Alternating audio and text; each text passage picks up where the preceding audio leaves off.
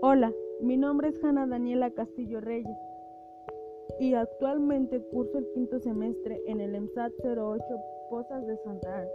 Les doy la bienvenida a este podcast donde hablaremos sobre un gran personaje de la antigüedad, Aristóteles, quien dio grandes conocimientos con el paso de la historia y grandes aportaciones a la administración. Pues comencemos. Aristóteles fue un filósofo polimata y científico Nació en el año 384 a.C., en una pequeña localidad macedonia, cercana al monte Athos, llamada Estagira, de donde proviene su sobrenombre, el Estagirita.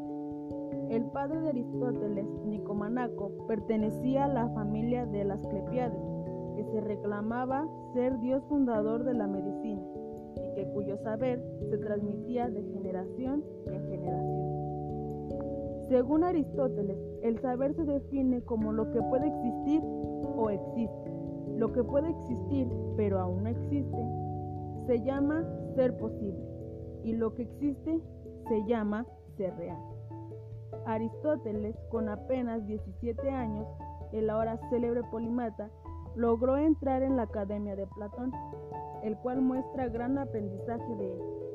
Dio un gran paso dentro de la filosofía, así como también desarrolló habilidades cognitivas en la cosmología, la nociología, la metafísica y las ciencias naturales, abriendo grandes esperanzas en el conocimiento de los humanos. Aristóteles creó la lógica, dado como resultado el fundamento de todas las ciencias, entre ellas la física, las matemáticas o la teología, una doctrina de gran profundidad que requirió miles de años para su completa interpretación. Aristóteles estudió política, la organización del Estado y expuso puntos importantes sobre las formas de administración pública que son las siguientes. Monarquía, gobierno de una persona que puede resultar en tiranía.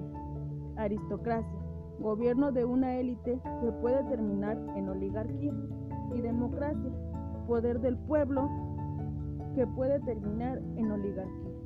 Y según Aristóteles, los hechos administrativos en el ámbito económico son dos.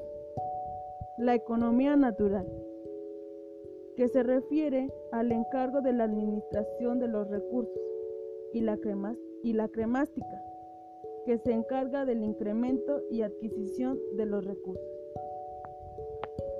Tras una completa carrera política, Aristóteles lamentablemente fallece en la isla de Chalcis en el año 322 a.C. por causa del cáncer a la edad de 62 años. Espero que este podcast haya sido de tu agrado y logres conocer un poco más sobre este gran personaje de la historia, quien con sus aportaciones realizó conocimientos.